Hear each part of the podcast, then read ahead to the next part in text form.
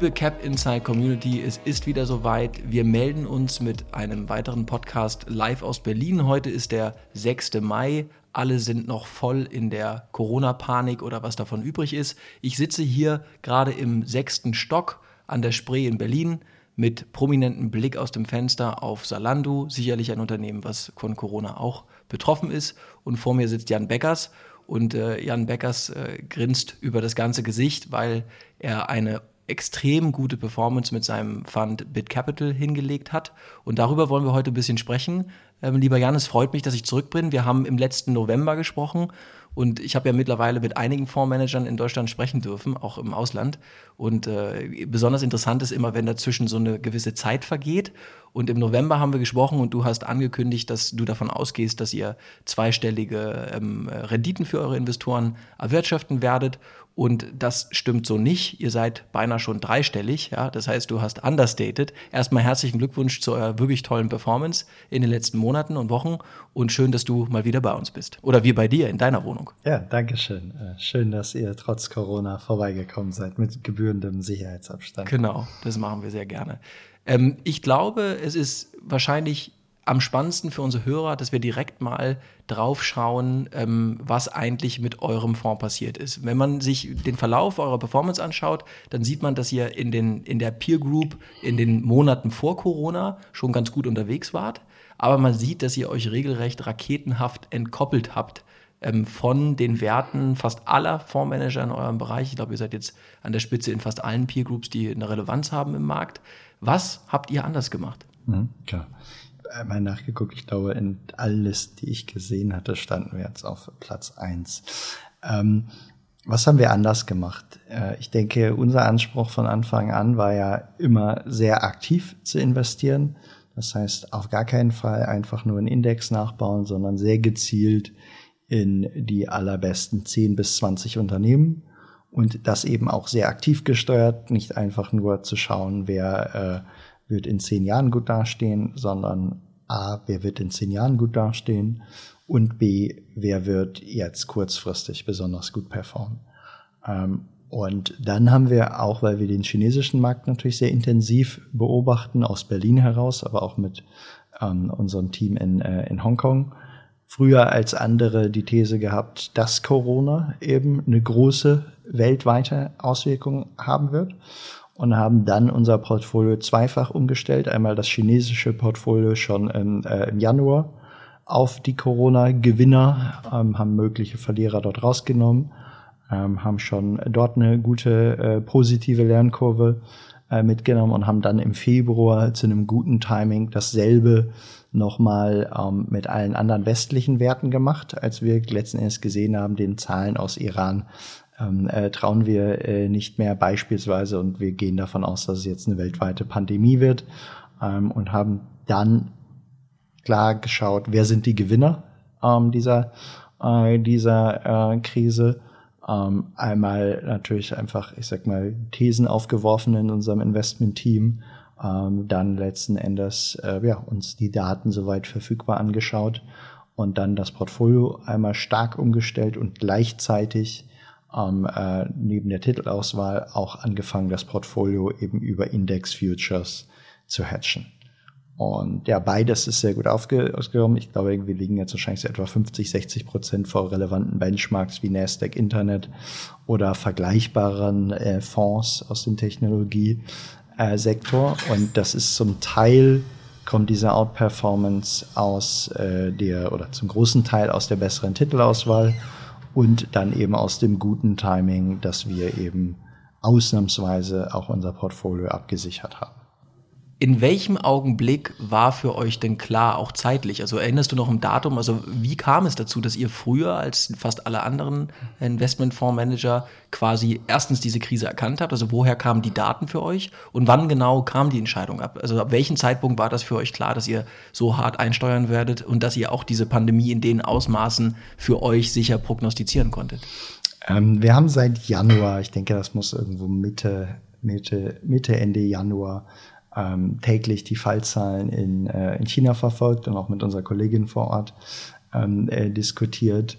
Ähm, und äh, damals haben wir es dann, haben wir dann äh, versucht, äh, ich sag mal, uns vorherige Pandemien wie SARS oder so anzugucken, auch wie der Aktienmarkt darauf reagiert hat. Ähm, und äh, ich sag mal, seit Januar waren wir alarmiert, ähm, aber auch immer noch in einem Szenariendenken. Ich weiß noch genau, wie ich auf dem Fondskongress war und äh, andere prominente Fondsmanager haben, glaube ich, Corona als so mögliches Rauschen abgetan, was äh, wenig Bedeutung hat. Ich habe das schon damals eher angezweifelt, äh, bin davon ausgegangen, dass eine große Gefahr besteht, dass es ein signifikanteres Event wird. Und dann äh, letzten Endes weiß ich noch genau, wie ich im Februar irgendwann auf einer äh, Zugfahrt am äh, Sonntag äh, einen meiner Kollegen kontaktiert habe und gesagt habe, ich glaube, jetzt ist es soweit, das wird sie nicht mehr aufhalten, ähm, äh, lassen nach längerem Nachdenken und Studieren der Daten. Und ähm, tatsächlich war es dann auch so der darauffolgende Montag, als wir angefangen haben, unser Portfolio ähm, radikal umzubauen und äh, abzusichern, war auch der erste Tag, äh, wo es dann im Westen wirklich runterging an den Börsen. Kannst du für unsere Hörer mal ein Beispiel geben, wie ihr dann auch einzelne Titel ausgewählt habt? Ich meine, der, der Hintergrund ist ja tatsächlich der, dass ihr dass eure Expertise daher kommt, dass ihr vor allem im Advertisement Market, aber auch in anderen Technologiebranchen einfach Insights habt. Mhm. Aber wie kann man vielleicht dem Hörer auch nochmal erklären, mhm. wie genau ihr selektiert mhm. und was dabei auch vielleicht der Wissensvorsprung ist, den ihr für euch da geltend mhm. machen könnt? Genau, wir haben dann, ich sag mal, einmal überlegt äh, mit gesundem Menschenverstand, was passiert denn, wenn die Leute jetzt alle eingesperrt werden? Was können wir auch aus dem chinesischen ähm, äh, Beispiel äh, aus den Entwicklungen dort äh, lernen. Ähm, haben dann versucht, diese Thesen eben über unser Experten- und Kontaktnetzwerk äh, zu vertiefen, haben beispielsweise festgestellt, dass manche offensichtlichen Gewinner, wo man jetzt denken würde, irgendwie ein Essenslieferservice muss ja gewinnen, zu Beginn einer Krise erstmal nicht gewinnen, weil eben die Restaurants erstmal zu sind und die meisten Leute auch Angst haben, frisches Essen zu bestellen, zumindest so ganz am Anfang, wenn die Panik da ist. Ähm, was dazu führte, dass wir dann so einen Titel wie Delivery Hero, den wir schon, ich sag mal, dem wir eine gute Fahrt hatten, dann auch konsequent aus dem Portfolio entfernt ähm, haben, temporär, weil wir mhm. immer mit, wieder mit einer Recovery gerechnet äh, haben. Ähm, wir haben dann aber, äh, ich sag mal, auch klar gesehen und durch die Experten, auch teilweise durch private Unternehmen, mit denen wir gesprochen haben, was sie jetzt im Markt sehen und wahrnehmen, ähm, äh, letzten Endes gesehen, was sind die, wo springen die Konsumenten und die Business jetzt drauf an. Ähm, offensichtliches Beispiel waren natürlich die ganzen Kollaborationstools, so die erste Welle von ähm, äh, Themen, die sich durchgesetzt haben. Und insofern man musste etwas auch so ein, so ein Event als eine Welle sehen. Du hast Titel, die werden ganz zu Beginn besonders gut laufen und dann hast du welche, die zünden später in diesen Phasen. Und äh, am Ende ist es eine Mischung aus, äh, zumindest so gehen wir daran, mit gesundem Menschenverstand alle Szenarien durchdenken. Und das zweite dann durch Gespräche und durch Daten verifizieren die Thesen, die wir haben und dann das Portfolio konsequent äh, darauf ausrichten. Jetzt habt ihr ein absolutes Allzeithoch erreicht bei euch. Ähm, ihr habt, äh, ähm, du selbst sagtest noch, dass ihr durch, äh, doch das Ziel noch habt, auf die 100% Performance zu kommen. Ähm, trotzdem steht ja die Frage im Raum, ähm, ist das jetzt ein Peak? Also rechnet auch ihr damit, dass äh, eure Performance jetzt ähm, abflachen wird? Wir sehen ja überall auch eine Peakbildung. Der Mai war, glaube ich, sehr gut. Ähm, nee, Entschuldigung, der April war sehr gut für den Nasdaq und auch für andere Indizes. Also was würdest du Investoren raten, die jetzt quasi auf euren Titel schauen und sagen, hm, das sieht spannend aus, aber vielleicht warte ich noch mal? Oder was sind die Gründe dafür, vielleicht trotzdem jetzt einzusteigen? Ich denke, grundsätzlich bei einem Aktieninvestment sollte man ja ohnehin einen mittelfristigen Zeithorizont mal mit äh, sich bringen. Ähm, und ich kann mir wenige Szenarien vorstellen, eigentlich fast keine, wo unser Titeluniversum in, äh, und gerade die guten ausgewählten davon, in zwei bis fünf Jahren nicht signifikant höher steht, als es jetzt steht. Ähm, was niemand genau vorhersagen kann, ist, ähm, ob es jetzt in Kürze nochmal eine kleinere Abwärtsbewegung gibt, einfach wo jetzt die vollen Auswirkungen des konjunkturellen Umfeldes zeigen, das kann äh, alles passieren, da hat niemand die absolute Glaskugel ähm, drauf. Ähm, was wir aber mit sehr hoher Sicherheit wissen, ist, dass die Titel, in die wir investieren, äh, nicht nur sehr Corona-fest sind, sondern in der Regel auch eher stark davon profitieren, weil das ist ja unser Anspruch, dass wir unsere Anleger immer genau in der richtigen Marktphase in die Titel reinnehmen, die jetzt eine gute, ähm, erstmal fundamentale Phase vor sich haben, was sich dann meistens äh, recht schnell auch in den Aktienkursen niederschlägt. Ähm, insofern äh, sind wir, äh, auch nachdem wir unser Portfolio mehrfach wieder äh, darauf ausgerichtet haben, ziemlich optimistisch, auch wiederum was die nähere Zukunft ähm, unserer Titel angeht. Immer natürlich, wir sind Marktschwankungen unterworfen, wie jeder andere auch. Ähm, wir sehen aber eine sehr hohe Chance, äh, dass wir jetzt auch auf, ich sag mal, sechs oder zwölf oder 18 oder 24 Monate äh, wiederum sehr gut abschneiden werden mit dem äh, Portfolio, ähm, äh, was wir, in das wir investieren. Und wir sehen auch ganz klar, und das ist sehr erfreulich, ähm, dass Aktien gerade weil die Staaten sich weiter verschulden, gerade weil die Zinsen jetzt noch viel länger, viel niedriger sind, eigentlich jetzt ein ziemlich goldenes Zeitalter vor sich haben. Meine These, auch vor Corona, war immer schon, wir sehen in den nächsten fünf Jahren eine klare Multiple Expansion am Aktienmarkt, so wie sie, wie sie am Immobilienmarkt schon gesehen haben, was einfach der Tatsache geschuldet ist, dass ähm, man als Anleger beispielsweise mit Staatsanleihen oder anderen Themen keine Alternative hat, wirklich auskömmliche Renditen zu bekommen. Es gibt keinen Grund, warum Aktien einfach so viel mehr äh, Rendite im Sinne von ähm, einem inversen KGV haben sollten. Man kann ja einfach, ein, ich sag mal, äh, ein äh, KGV von 15 ähm, einfach mal invers durch die 100 teilen und dann kommst du auf eine inhärente Verzinsung, die vielleicht etwa 5, 6 Prozent über Bonds oder Immobilien liegt. Und das ist mehr als nur die Volatilitätsprämie. Und wir gehen davon aus, dass sich dieser Abstand verringern wird, was im Umkehreffekt heißt, der Aktienmarkt wird steigen. Wir sehen eine Multiple Expansion, die in diesem Fall bei niedrigen Zinsen auch absolut gerechtfertigt ist. Und das erfreulich ist, wir sehen jetzt, äh, freut mich sehr, auch zum ersten Mal eigentlich seit Jahren, dass jetzt viele neue Kleinanleger, Privatanleger zum richtigen Zeitpunkt in den Aktienmarkt einsteigen, was man darin sieht, dass Brokerzahlen gerade ähm, boomen. Und das finde ich für die Aktienkultur in Deutschland einfach sehr, sehr schön. Ähm, und das wiederum äh, ähm, sollte auch nochmal wiederum den Aktienmarkt positiv unterfüttern. Insofern aus unserer Sicht ähm, die kurzfristige Konjunkturglaskugel haben wir nicht. Wir gehen aber davon aus, dass jetzt mittelfristig eigentlich ein sehr guter Zeitpunkt ist, noch weiter in den Aktienmarkt einzusteigen. Ja, ich glaube, es waren 8000 Milliarden, die allein die FED in der letzten Woche in den Markt gepumpt hat. Insofern ist da sicherlich äh, äh, viele Indikatoren dafür, dass man sich natürlich auch die Frage stellen muss, äh, welche Währungsrisiken man im Euro auch hat und ob man nicht in Titel geht, die eben äh, auch außerhalb des Euro-Währungsrisiko sind. Nochmal zurück zu euch. Ähm, einer der Punkte, die für euch ja essentiell sind, dass ihr ist, sagtest du gerade, ist, dass ihr die Welle reitet. Ja, das heißt, dass ihr in der Lage seid, schnell auch zu rollieren. Das heißt, neben den generellen Trends, die es ja gibt und von denen, glaube ich, auch alle Aktionäre profitieren können ja. und auch alle Fondsmanager, das ist ja ein genereller Trend, ähm, äh, seid ihr, glaube ich, zumindest von den Fondsmanagern, die ich kenne, schon ziemlich mutig oder auch immer sehr sehr ähm, stark auch in der Rollierung. Wie stark und wie viel rolliert ihr durch? Also ähm, wie muss sich das ein Anleger vorstellen? Wie, wie, äh, also eine Bayern Hold in der Art habt ihr ja nicht, sondern ihr habt äh, quasi zwei Prinzipien. Einmal, ihr wollt, dass es langfristig solide ist, aber ihr rolliert trotzdem mutig durch. Ist das so? Ähm, das ist so. Am Ende äh, sind wir dem maximalen Return unserer Anleger verpflichtet. Und wir sehen durch unsere Insights klare Chancen, diesen zu erhöhen indem wir einen sehr aktiven Investmentstil haben. Ähm, und das führt typischerweise dazu, dass wir unser Portfolio im Laufe des Jahres mehrmals äh, umdrehen. Das muss nicht automatisch so sein, aber unser Anspruch ist für unsere Anleger, und äh, wir auch, stellen ja auch selber einen Großteil ähm, äh, dessen, was bei uns angelegt ist, oder einen signifikanten Teil ähm, zumindest, wir das Geld sehr hart arbeiten lassen. Und das heißt für uns nicht einfach Titel kaufen und nur zehn Jahre liegen lassen, sondern auch diesen Titel durchaus, wenn er zwar ein guter ist, der aber jetzt ein schlechtes Quartal vor uns äh, vor sich hat, dann ziehen wir konsequent das Geld ab und investieren temporär zumindest in andere Unternehmen, die bessere Quartale gerade vor sich haben.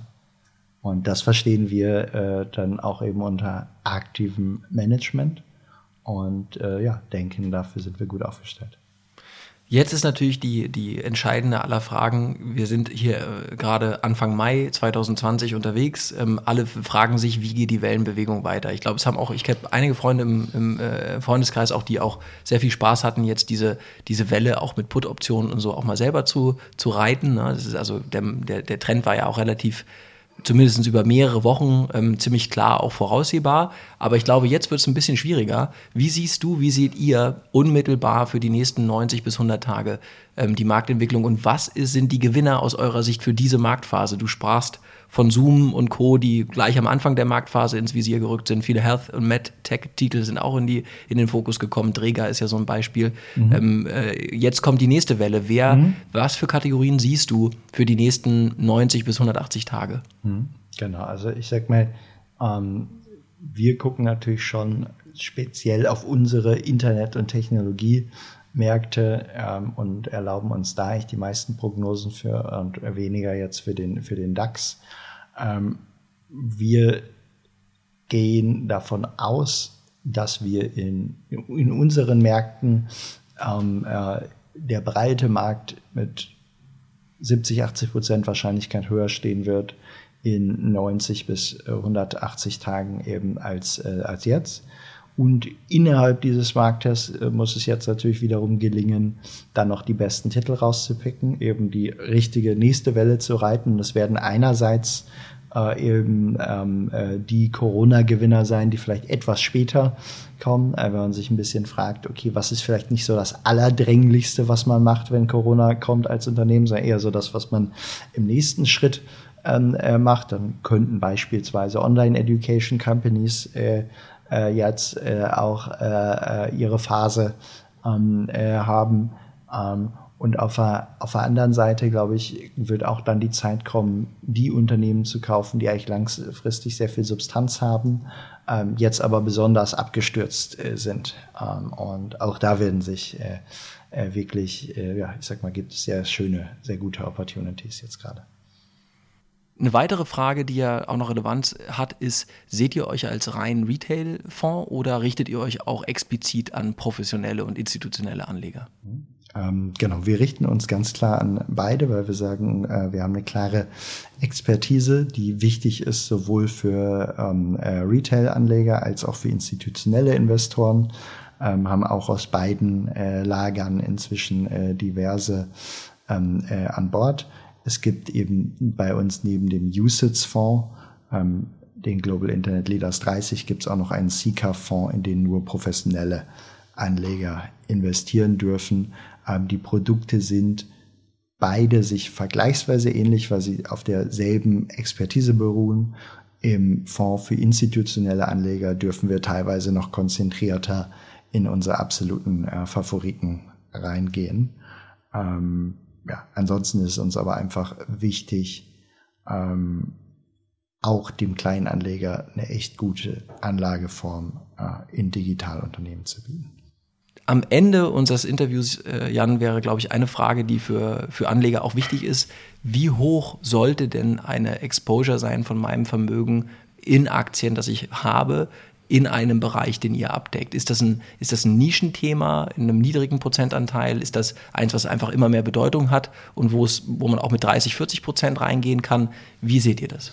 Mhm. Also ich denke, ähm, wenn man als Anleger die These hat, okay, Digitalisierung geht weiter, das ganze Leben wird viel digitaler und Digitalunternehmen werden weiter gewinnen und eigentlich in jedem Lebensbereich Einzug finden, dann ähm, sollte man das schon als Grundinvestmentthese auch verstehen. Und äh, ich denke, wenn man einen langfristigen Anlagehorizont hat, ähm, dann halte ich es für sehr, sehr gerechtfertigt, dass Internetwerte und Werte, für die wir stehen und auch Technologiewerte vielleicht im breiteren irgendwo zwischen 25 und 75 Prozent eines Aktienportfolios ähm, äh, einnehmen und äh, vielleicht noch ein bisschen kombiniert mit jeweils der jeweiligen Sicht und auch Kenntnis äh, des, äh, des Anlegers. Wenn jetzt der Anleger selber irgendwie einen Biotech-Hintergrund hat, dann macht es sicherlich Sinn, dass er dort auch äh, noch mehr investiert, weil er auch eine eigene Fachexpertise dort mitbringt. Aber äh, ich gehe davon aus, dass es sehr vernünftig wäre, wenn sehr viele Leute in Deutschland viel mehr Exposure hätten zu diesem so offensichtlichen Wachstumstrend, der jetzt auch noch die nächsten 15, 20 Jahre uns beschäftigen wird. Und äh, wenn man auf mein Portfolio guckt, äh, dann äh, liege ich da noch über diesen 75 Prozent. Und das, bin sehr, sehr glücklich damit.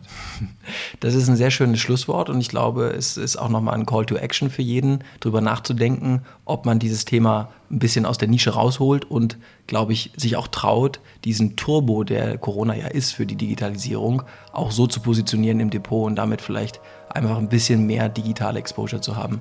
Jan, ich bedanke mich für das Gespräch. Sehr gerne.